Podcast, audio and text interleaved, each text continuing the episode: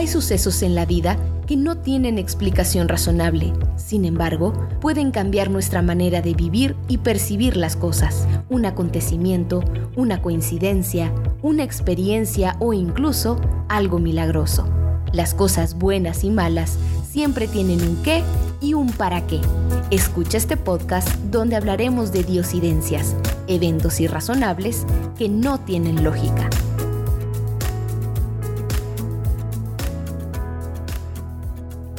Hola, ¿qué tal? Bienvenidos a un episodio más de Diosidencias. Hoy tengo un invitado muy especial. Es un amigo muy querido, es el pastor Misael Pedraza. Él es originario de Nueva Italia, Michoacán. Actualmente es aquí en Monterrey, especialmente un proyecto en San Pedro que se llama Hot Life. Así que todos los que quieran apuntarse los sábados 4.30 de la tarde pueden visitarlo y pueden estar ahí en ese proyecto que es bastante nuevo y que es bastante interesante. Hola pastor, ¿cómo está? Mucho gusto y, bienvenido a, a Diosidencias. Oye, gracias Christopher, pues qué grato poder estar aquí contigo y finalmente se nos hizo, ¿no? Gracias por la presentación. Para nosotros es una persona bastante especial porque digo, este, cuando llegamos a vivir aquí a Monterrey, estuvo como pastor en nuestra iglesia, pudimos crear una amistad ahí, hacíamos muchas actividades al aire libre juntos y luego tuvimos la oportunidad de que usted nos casara, entonces hemos mantenido esa amistad desde el 2015, 2016, entonces que es bastante, bastante especial y, me siento bastante honrado que nos acompañe y que nos pueda compartir una de, sus muchas diosidencias, porque sé que en su ministerio, en el día al día, le toca vivir muchas cosas que a veces con el tiempo vamos dando por hecho o vamos como que tomándolo de manera natural, pero sabemos que hay un ser superior que está al control de todo y lo acomoda a la perfección. Así que este es su tiempo. Bienvenido otra vez a Diosidencias y el micrófono es todo suyo, pastor. Sí, muchas gracias. Definitivamente, como tú dices, en, el andar de aquí para allá, pues me ha tocado eh, recolectar muchas experiencias, pero la historia que hoy quiero comentar contigo y con tu amable audiencia tiene que ver precisamente con, con mi hogar de origen, con mi familia, y cómo hemos visto, cómo contemplamos la mano de Dios en nuestras vidas, ¿no? Mi familia, pues somos originarios de Michoacán, Nueva Italia, Michoacán para ser exactos. Pues mi papá, mi mamá formaron un hogar, eh, un hogar no con todas las comodidades, no con todos los lujos, un hogar donde por lo menos podíamos vivir. A cierta edad, pues el Evangelio, el mensaje de, de salvación, el mensaje de transformación, pues llegó a ellos, a mi familia, y ellos ingresaron y escucharon la voz de Dios, entregaron su vida a Dios. Y eso cambió completamente la perspectiva de la familia, porque mi familia pues era una familia sumida en la pobreza, en la ignorancia, sin educación. Y prácticamente pues nosotros estábamos como hijos destinados a vivir en, en el mismo ambiente, en las mismas circunstancias. Así que realmente conocer el mensaje del Señor, el mensaje a través de la iglesia, pues fue para nosotros un, parteaguas en la vida de la familia. Eh, mi papá realmente él se dedicaba al vicio, a tomar, vivir fuera de casa, y pues sí, era una familia alejada de Dios. Afortunadamente este mensaje pues trajo un cambio, un cambio que afectó a nuestras vidas. Precisamente al ingresar en la iglesia pues el mensaje de transformación pues comenzó a surtir efecto en la vida de sus hijos también, en nosotros sus hijos. Nosotros somos ocho de familia, yo soy el más chico, el, el, bebé. Así que a mí me tocó nacer prácticamente en ese ambiente, en ese contexto de conocimiento del Evangelio. Crecimos dentro de la iglesia, y nos tocó desarrollar nuestra niñez, pues en la edad adolescente también yo no tenía otra opción más que quedarme a trabajar en algunas eh, cosas que localmente sucedían. Mi papá era electricista, se dedicaba a, instalar asuntos eléctricos en los hogares, en las casas, en los comercios. Y realmente de eso vivíamos, entonces pues yo no tenía ninguna otra esperanza más que quedarme a seguir su profesión, ¿verdad? Pero el Evangelio, la iglesia comenzó a generar un efecto transformador. Me fue dando sueños, me fue dando visión. Yo recuerdo que mi mamá me preguntaba, ¿y tú quieres ser cuando seas grande? Y yo le decía, yo quiero ser pastor, porque pues yo veía a los pastores en la iglesia, ¿verdad? Y entonces ella fue alimentando, ella fue alimentando el deseo de que yo fuera un pastor. ¿Qué quiere ser? Yo voy a ser un pastor, yo voy a ser un pastor. Fui creciendo y realmente pues mi decisión, mi compromiso de ser un pastor pues aumentaba. Pero la realidad era que mis padres no tenían para solventar una educación en la Universidad de Montemorelos, que era en el único lugar donde en aquel tiempo podíamos estudiar teología. Crecí con el sueño, con el ideal, con el deseo de servir, sin ver la realidad tal como era, ¿verdad? Que, no teníamos para ir a estudiar o para llegar a la universidad. Nunca me sentí impedido para poder ir a estudiar y en realidad yo poco imaginaba lo que significaba estudiar en la Universidad de Montemorelos, pero nunca perdí la esperanza de, de estudiar en Montemorelos. Así que el tiempo avanzó, un día llegó un misionero, un pastor Guillermo Baxter, un pastor jubilado americano él era piloto, aviador, había trabajado en la Sierra Huichola, en el estado de Jalisco, había andado por Centroamérica eh, en su avioneta y realmente había hecho un ministerio de servicio en sus años en activo y ahora que estaba jubilado se dedicaba a dar campañas, a recorrer algunos países, algunos eh, estados de México. Llegó a Michoacán, llegó a Uruapan, dieron una campaña de evangelismo en mi iglesia. Muy lindas personas, el pastor, su familia y al terminar la, la, campaña dijo voy a, voy a dar dos becas para quienes quieran ir a estudiar a la Universidad de Montemorelos. Y pues hubo un muchacho y una muchacha que levantaron su mano y que dijeron, pues nosotros queremos ir. Yo todavía era un poco más pequeño y pues solamente escuché, mas no me tocó a mí ser de los beneficiados, ¿verdad? Los muchachos tomaron la opción, se les se dijo que ellos iban a ser los que fueran a la universidad. Yo solamente me quedé viendo y escuché que mi amigo, mi amiga, pues iban a recibir la beca, ¿no? Así que realmente pues ellos eran los favorecidos para ir a la Universidad de Montemorelos becados por este pastor. Pero afortunadamente, afortunadamente para mí, digo, este, desgraciadamente para ellos, ¿no? La muchacha decidió casarse, pues se casó y ya no pudo ir a estudiar. El muchacho por alguna razón no fue a estudiar. Y pasó un año Pasó un año y el pastor volvió a otra campaña. Afortunadamente, ahí comienza la diosidencia, porque el pastor volvió a otra campaña eh, a la iglesia y en esa campaña volvió a decir, tengo una beca para alguien que quiera ir, estudiar a la universidad. Y pues bueno, ahí como que mi corazón empezó a latir y yo le dije a mi mamá, oye, yo quiero, yo quiero, yo quiero. Mi mamá fue el último sábado de la campaña a hablar con el pastor y le dijo, pues fíjese que mi hijo quiere estudiar teología y quiere hacer esto, fíjate lo que las mamás hacen por uno, ¿no? Así que el pastor le dijo, dígale que venga mañana domingo a tal hora porque vamos a estar recogiendo las cosas, pero que él venga, necesito hablar con él. Y sí, mi mamá me llevó, yo era un, pues un muchacho quizá de 15, 16 años tal vez, demasiado tímido, temeroso, pero pues mi mamá me animó, me animó y, fui. Llegué con el pastor, me senté y entonces dijo, ¿sí que quieres estudiar teología? Sí. Ok, muy bien. Pues tendrá que ser este año, dice, porque yo ya no puedo esperar. Dice, yo soy viejo y si quieres ir de una vez. Y ya le dije, pero es que no tengo la prepa. Ah, dice, no, pues esto va a complicar más. Dice, déjame ver qué puedo hacer, dice, porque la beca que yo tengo es para alguien que quiere estudiar teología, no para la prepa. Y, bueno, pues quedamos en, contacto y finalmente me habló y me dijo, sí, sí, este, puedes ir a estudiar la prepa. Y me dijo, tú vas a recibir todo lo que necesites para estudiar en Montemorelos. Vas a recibir eh, enseñanza, hospedaje, comida y lo único que vas a tener que hacer es trabajar dos horas al día para mantener tus gastos personales. Pues yo me quedé sorprendido realmente, la verdad, por cómo Dios se estaba manifestando, porque yo pensé que primero no me iba a tocar, porque dos estaban delante de mí. Segundo, pues no era, no era de prepa la beca que quería dar el pastor y me preocupaba, pero finalmente me la dio. Pues viajé, hicimos los planes para venir a Montemorelos, ahora sí que como ya hemos escuchado otras historias, viajé solamente con lo básico, con lo que tenía para llegar a Montemorelos. Llegué, me inscribí a la prepa y tuvieron que pasar un año y dos veranos para que yo pudiera terminar mi prepa y poder iniciar a estudiar en la facultad de teología.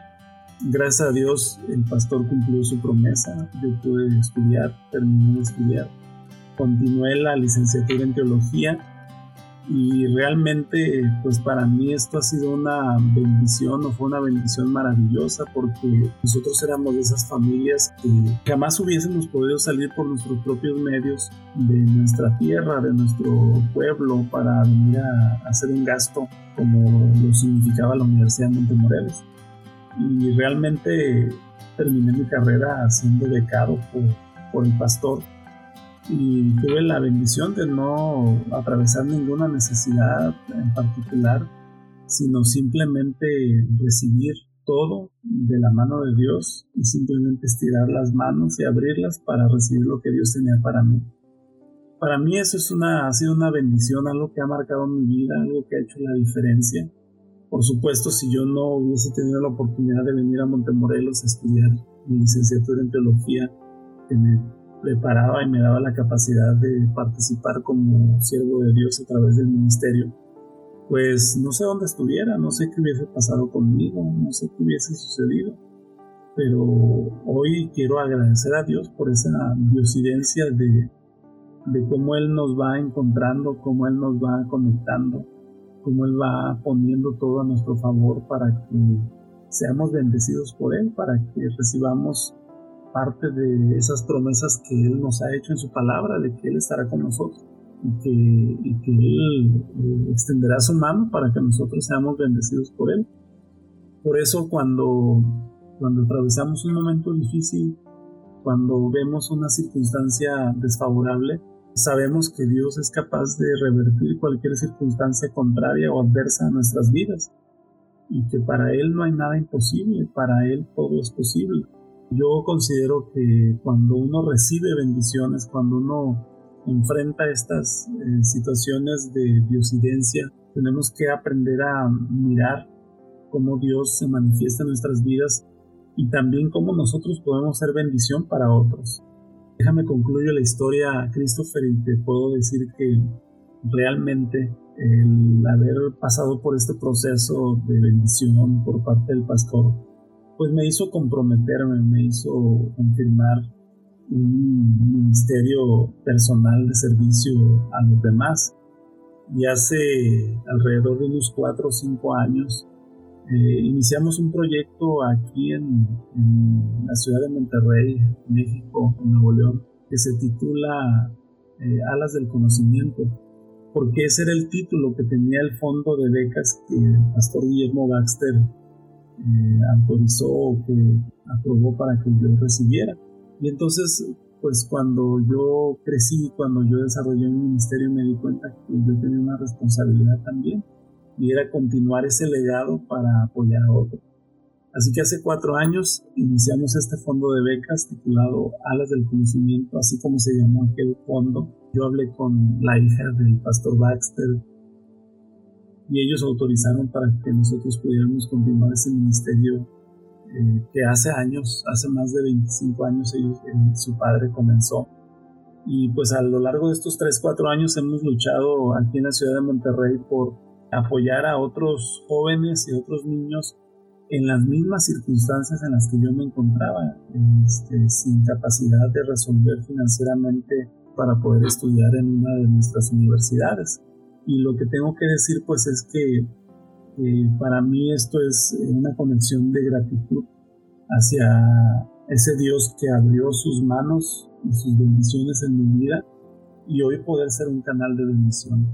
Hoy a través de alas este, nos dedicamos pues realmente a, a servir, nos dedicamos también a compartir con otros la oportunidad de estudiar, la oportunidad de desarrollar su vida académica, su vida profesional, como parte de esa diosidencia que nosotros hemos recibido de ser conducidos a través de nuestra vida profesional y pues también apoyar a otros para que lo realicen. Hemos tenido el privilegio de ayudar a muchos jóvenes, a muchos niños, que sin una mano de ayuda hubiese sido imposible que ellos avanzaran, que ellos salieran de ahí.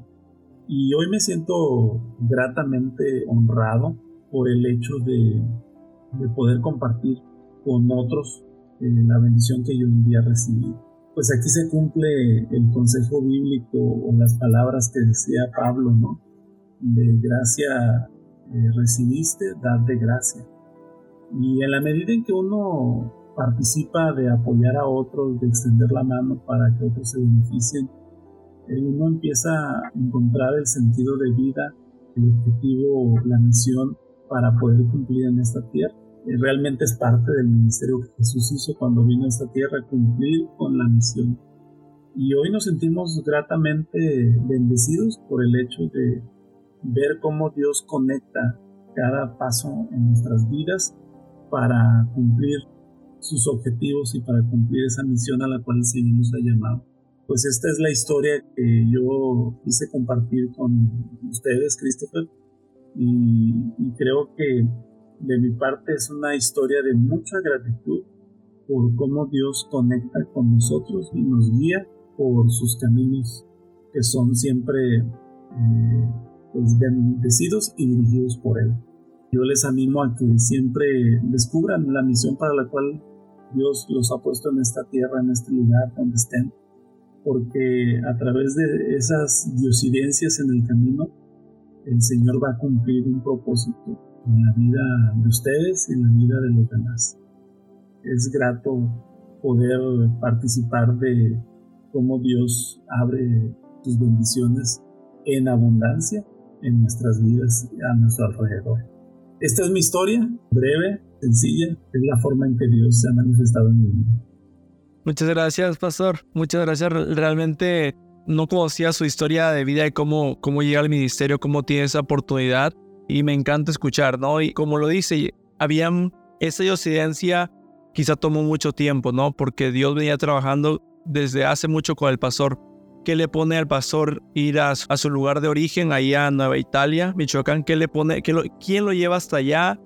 ¿Quién le abre el corazón para crear ese ministerio? Luego había dos personas que querían pues tener la beca. Por alguna razón no eran las personas indicadas al parecer porque pues toman otros caminos y la beca estaba ahora sí que realmente hecha a la medida para usted y para que 25 años después pudiera estar compartiendo pues todas las bendiciones que aquella persona pues sembró. Usted sigue sembrando y cosechando.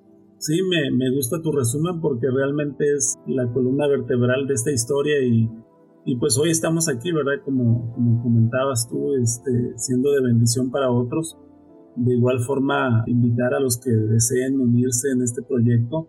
Estoy seguro que será una bendición también para los que quieran participar y, y apoyar a otros que menos tienen que nosotros. No, claro que sí, siempre ayudar a otra persona es muy grato y creo que se siente bastante bien. Se siente mejor el que da que el que recibe, aunque el que recibe también pues soluciona su situación, ¿no? Pero la satisfacción que nos da dar con cariño y sin esperar nada a cambio es mucho mejor. Bastante interesante la historia. Puedo llevarme que es una diosidencia de, de bastante tiempo, de bastantes años, que al final se, se completa pues con el regreso del pastor a Nueva Italia, con la oportunidad que se abre y que no, no se cierran las puertas para que pueda estudiar también la prepa, la carrera, que sea un pastor y, pues también que me pudiera casar, ¿no? Al final del día ha impactado muchas vidas. Ese pequeño gesto de aquel pastor creo que cambió bastante la historia, ¿no? Realmente en el transcurso de estos 25 años pues ha ayudado a tanta gente, ha dado consejos, ha tenido experiencias, ha sido de bendición para más personas, tanto como persona con su amistad, como también con el ministerio. Entonces, encantado de haberlo tenido aquí, pastor. Muchas gracias por haber compartido esa, historia tan personal y tan, tan única que, que nos toca de repente a unos vivir y que no todas las personas pueden conocer, pero gracias a, a Diosidencias podemos compartir esos pequeños eh, milagros, esas pequeñas bendiciones que Dios prepara para nosotros. Sabemos que Dios no juega los dados, Él está al control de todo y ya tenía un propósito para ese Misael tímido, que ahora es completamente un Misael extrovertido. Yo realmente no le conozco nada de tímido gracias a que lo ha venido perfeccionando estos 25 años y esperamos que sean muchos más y que pueda seguir impactando vidas. Pues no sé si gusta agregar una frase o, algún último mensaje para despedirnos. Sí, claro, este, pues tú dijiste hace rato algo muy significativo. Pequeñas cosas hacen una diferencia en la vida de muchas personas. Entonces, recordar que cualquier decisión, por pequeña que sea, que tú tomes ahí donde te encuentres, donde esté tu experiencia de vida en este momento significativa o, insignificante delante de ti o delante de los demás, una pequeña decisión puede cambiar la vida del mundo a través de la historia. Es correcto. Me gusta, me gusta la, la reflexión que nos deja. Y pues no queda más que despedirnos, Pastor, e invitar a la gente que nos escucha que nos pueda compartir su diosidencia en holadiosidencias.gmail.com o escribirnos por las redes y podemos grabar también su historia de vida. Hasta la próxima, Pastor. Le mando un abrazo y espero tenerlo próximamente en Diosidencias. Hasta luego. Saludos, bendiciones. La vida está llena de milagros, casualidades, de coincidencias y de eventualidades que están al control de un ser superior. Diosidencias, eventos irrazonables que no tienen explicación lógica.